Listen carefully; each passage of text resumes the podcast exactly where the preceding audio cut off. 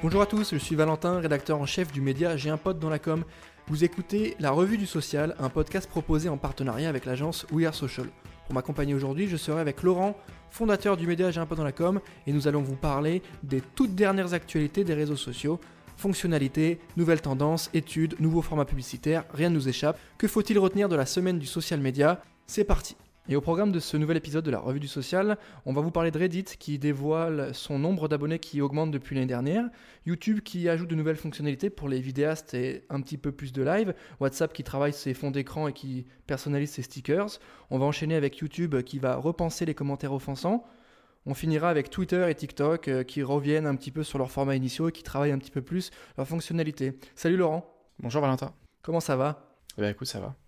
Eh bien écoute, on est prêt pour le nouvel épisode. On commence tout de suite avec Reddit qui dévoile pour la première fois son nombre d'utilisateurs actifs quotidiens. Donc on parle euh, là de actifs par jour et on a l'impression que ça a beaucoup augmenté par rapport à l'année dernière. Est-ce que tu peux nous préciser ça? Oui, c'est ça. C'est en fait euh, Reddit habituellement euh, communiquait sur un nombre d'utilisateurs mensuels. Donc là, ils ont changé la fréquence dans, les données qu'ils apportent et c'est le Wall Street Journal qui nous apprend ça que euh, Reddit compte désormais 52 millions d'utilisateurs On note aussi que cette utilisation tous les jours a augmenté de 44% par rapport à l'année dernière sur le, mois d'octobre. Donc voilà, on voit que c'est une plateforme, on, le sait, hein, il y a beaucoup de, tendances ou de, choses qui viennent de Reddit, qui sont d'abord publiées sur Reddit, et, euh, en fait ça confirme tout simplement que les gens remontent aussi progressivement les sources, et donc euh, bah, accroît du coup la, portée de l'outil. Ouais, c'est clair, à la base, Reddit, c'était vraiment un outil de, source où il se passait beaucoup de choses, mais on les exploitait et on les publiait pour les rendre un peu plus sexy sur d'autres plateformes, d'autres réseaux. Et là, bah, les gens consomment directement sur Reddit, à l'instar de Twitter. Hein. et euh, je pense que les confinements 1 euh, et 2 euh, ont pas mal aidé sur ce point-là. Et les gens, comme tu dis, vont à la source et consomment directement sur l'outil. Oui, et puis c'est en fait Reddit, je pense, se structure aussi. C'est vrai que c'est le genre d'outil un peu comme 4chan. Il y a, y a, tout et n'importe quoi ou en tout cas c'est un petit peu freestyle, et en fait je pense que avec le temps et l'utilisation, ça se structure avec des thématiques données, et du coup c'est beaucoup plus simple de suivre des sujets sur la plateforme que, que ça ne peut l'être dans, dans les débuts. Ouais, je pense qu'ils ont repensé un peu l'expérience utilisateur, et c'est pour ça que ça performe bien aujourd'hui. J'enchaîne avec euh, ma deuxième news qui est YouTube, qui ajoute euh, plusieurs nouvelles fonctionnalités pour les vidéastes, avec du direct, euh, du pré-direct. Est-ce que tu peux expliquer un petit peu ces, différentes fonctionnalités? Oui, c'est ça. En fait, euh, c'est très centré sur l'option première de YouTube, donc qui est plutôt pour les créateurs de contenu, les éditeurs, les artistes. En fait, ils ont tout simplement, après le déploiement de cette fonctionnalité première, justement, vu une augmentation de 85% de cette utilisation sur, je crois, ils avaient pris un panel de, de 8 millions de chaînes. Donc ça, ça, justifie qu'ils rajoutent des nouvelles fonctionnalités et, qu'ils en greffent euh, trois nouvelles. La première, c'est le live euh, redirect. En fait, ça va permettre quand tu organises une première, euh, donc une vidéo qui est enregistrée, que tu vas diffuser pour la première fois en live, mais qui n'est pas forcément une vidéo enregistrée en live, de tout simplement prendre la parole avant.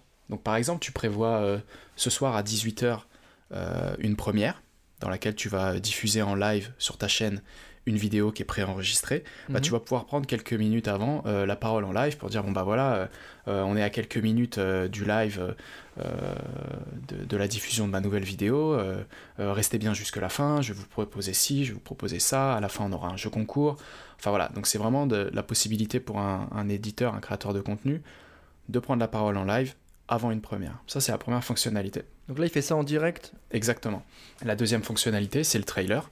Donc là, ça va être une, vidéo préenregistrée, plus courte, euh, de 15 à 3 minutes, qui va être diffusée avant la première. Donc encore une fois, là, ça peut être quelque chose d'un petit peu plus punchy, euh, euh, préenregistré. Donc là, c'est pas forcément le créateur de contenu qui prend la parole, mais voilà, quoi, enregistrer un, petit teaser, tout simplement, une bande-annonce de sa première D'accord. Et ça, en gros, c'est genre, euh, c'est un peu comme le live, sauf qu'il prend pas la parole tout de suite. C'est quelque chose qui est préenregistré, donc euh, on peut faire un, moins de risques à faire un live euh, ou faire quelque chose de plus cadré, de plus efficace si on veut pas passer en live avant sa vidéo, c'est ça? C'est ça, c'est un teaser. Hein, c'est vraiment découvrir dans quelques minutes la nouvelle vidéo, quoi. Et enfin, la, troisième fonctionnalité, c'est le countdown où là, euh, pareil, avant euh, un live, avant une première, on va avoir un décompte tout simplement. Et la petite nouveauté, bah, c'est que tout simplement, euh, YouTube va permettre d'avoir des thèmes, des templates prédéfinis, avec plusieurs moods, et pas seulement juste un countdown by YouTube. L'idée c'est de personnaliser un maximum le countdown au type de contenu qui va être diffusé ensuite en, première. Ok, d'accord. et, pour ceux qui ne savent peut-être pas, l'option première proposée par YouTube, c'est un petit peu la même que sur Facebook. Donc c'est quand on veut publier une vidéo, euh, pour la première fois avec un espèce de faux direct pour rassembler les gens. Donc c'est pas uniquement lié à YouTube, l'option première est aussi là sur Facebook. Donc euh, on sent vraiment que de la part des plateformes, il y a la volonté de travailler le format vidéo, de le rendre un tout petit peu plus interactif, lui donner plus de sens et de créer bah, finalement encore une fois hein, de, l'engagement. Et j'enchaîne du coup avec ma troisième news qui est WhatsApp et qui travaille un petit peu plus ses fonds d'écran et qui euh, veut apporter un petit peu de fraîcheur, un peu de créativité et une petite touche de personnalisation, euh, comment ça fonctionne et à quoi ça va servir? Bon, là, c'est vrai que c'est une, actualité un petit peu plus légère. Euh, WhatsApp euh, permet de personnaliser le, fond d'écran depuis, depuis un petit moment, sauf que là, en fait, l'outil, la plateforme va permettre de personnaliser l'écran en fonction de la discussion. Donc, vous avez des groupes de potes, ou alors tout simplement avec des amis en one-to-one, vous allez pouvoir personnaliser le fond d'écran. C'est un petit moyen de ne pas se tromper de conversation, d'aller un petit peu plus vite. On retrouve un code couleur, une photo euh, en fond d'écran et on sait euh, tout de suite dans quelle euh, discussion on est. Et enfin, effectivement, c'est les stickers, les petits autocollants avec du texte sous forme d'émoticônes, de tout simplement pouvoir les rechercher, les trouver plus facilement et d'avoir une, plus grande variété de, ces stickers et emojis pour que bah, tout simplement ils soient un peu plus utilisés. Je pense que là, la plateforme a vu que le le simple emoji était plus utilisé que le stickers. Donc voilà, je pense que c'est euh, une volonté de leur part de pousser un peu plus les stickers. Ouais, c'est le nice to have, quoi. C'est le petit truc en plus qui fait que euh, ça rend l'application un peu plus sympa à utiliser. Exactement. Euh, merci Laurent. J'enchaîne avec mon autre news qui est encore une fois sur YouTube. On sait sur Internet, c'est toujours très compliqué. La lutte contre les commentaires haineux, les plateformes font un vrai travail là-dessus pour modérer, pour accompagner. Euh, là, YouTube euh, travaille fort dessus et propose une toute nouvelle fonctionnalité qui va permettre de réguler un petit peu les commentaires. Comment ça fonctionne et, est-ce que tu peux me détailler la, mécanique qui est proposée? Oui, c'est ça. Bah, en fait, euh, pareil, hein, la plupart des fonctionnalités qu'on voit, elles sont déjà appliquées sur d'autres plateformes. Là, bah, YouTube, tout simplement, pour tous les commentaires qui sont affichés sous une vidéo, va mettre en place une, une, sorte de message qui va venir euh, avertir la personne qui est sur le point de publier un commentaire que son message pourrait être offensant. Donc je pense qu'il y aura une analyse sémantique des mots qui sont utilisés dans le commentaire et qui vont permettre un peu ce euh, attention, tu es sur le point de mettre un message potentiellement offensant, est-ce que c'est justifié? Euh, Sinon retravaille ton message avant de le publier. Et c'est ce que tu disais tout à l'heure quand on en parlait, c'est mieux de le faire en tout cas, c'est très bien de le faire à cette étape-là, plutôt que de le travailler beaucoup trop en amont avec de la prévention, où au moment de poster, tu postes sous, l'effet de, l'émotion parfois, et donc du coup, tu peux avoir un, message à caractère euh, offensant. Ouais, en gros, c'est une sorte de reminder euh, au bon moment, pas trop en amont. Voilà, au moment où tu vas poster, tu es peut-être un peu énervé ou tu es peut-être un peu, euh, un peu agacé. Et c'est là justement où tu es susceptible de lâcher les commentaires les plus, voilà, les plus véhéments, les plus haineux. Et YouTube te dit, ok, attention, tu es sûr de vouloir poster ça, ou en tout cas, il y a possibilité de commentaires haineux. Et je trouve ça assez malin de, de le placer à ce moment-là où tu es encore chaud et que tu es à deux doigts de poster ton truc un peu, ton clash ou ton commentaire un peu énervé c'est intéressant et je pense que c'est pile poil le bon timing. Bah, au-delà, au-delà d'être euh, pile poil le bon timing, je pense que c'est euh, le seul endroit où c'est efficace à 100%, dans le sens où si tu le travailles en amont, tout le monde n'aura peut-être pas vu ta campagne, euh, les gens, ils auront peut-être oublié. Là, voilà, s'il y a une analyse sémantique et, et, des mots qui sont employés, et on permet de te dire, attention, il y a un caractère offensant dans ce que tu vas te dire, tu peux pas le rater. Il y a 100% des gens, sauf si c'est vraiment un petit texte écrit en dessous euh, que personne ne va lire, mais si c'est une pop-up euh, ou quelque chose de. une étape en plus, un écran supplémentaire avant validation du commentaire, voilà, 100% des gens seront confrontés à ce message avant de mettre un, message potentiellement euh, offensant. Oui, il y a une logique qui vise à désamorcer aussi, qui vise à rentrer dans le moment clé pour le désamorcer plutôt que de lutter directement en frontal, ce qui n'est pas forcément très très efficace. Euh, merci Laurent, j'enchaîne avec mon autre news, c'est Twitter qui fait marche arrière sur une de ses fonctionnalités euh, plutôt récentes. Euh, dans le passé, Twitter avait permis aux utilisateurs de pouvoir avoir un flux de réponses par rapport au tweet.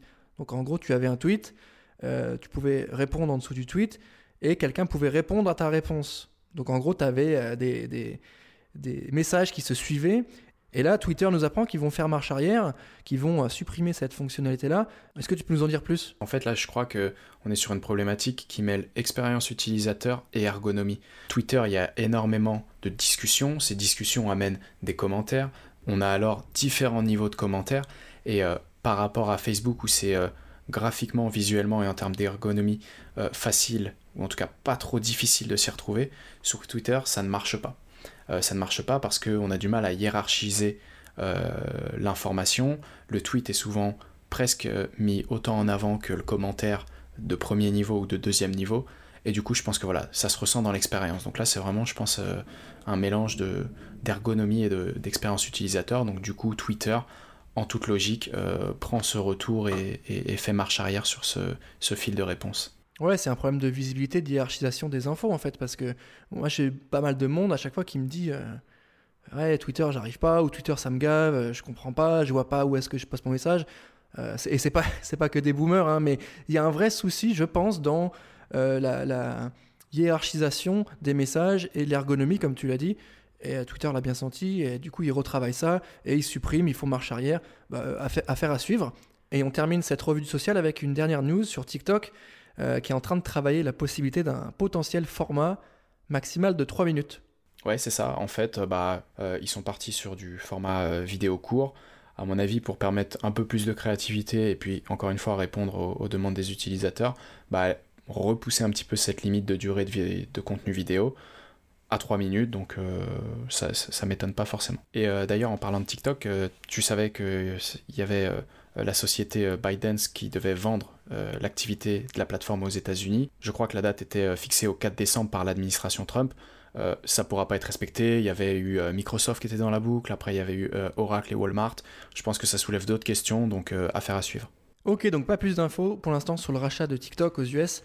merci Laurent pour ton temps. On arrive à la fin de ce nouvel épisode de la Revue du Social, un podcast proposé en partenariat avec l'agence We Are Social. Et Laurent, je te dis à la semaine prochaine. À la semaine prochaine, Valentin.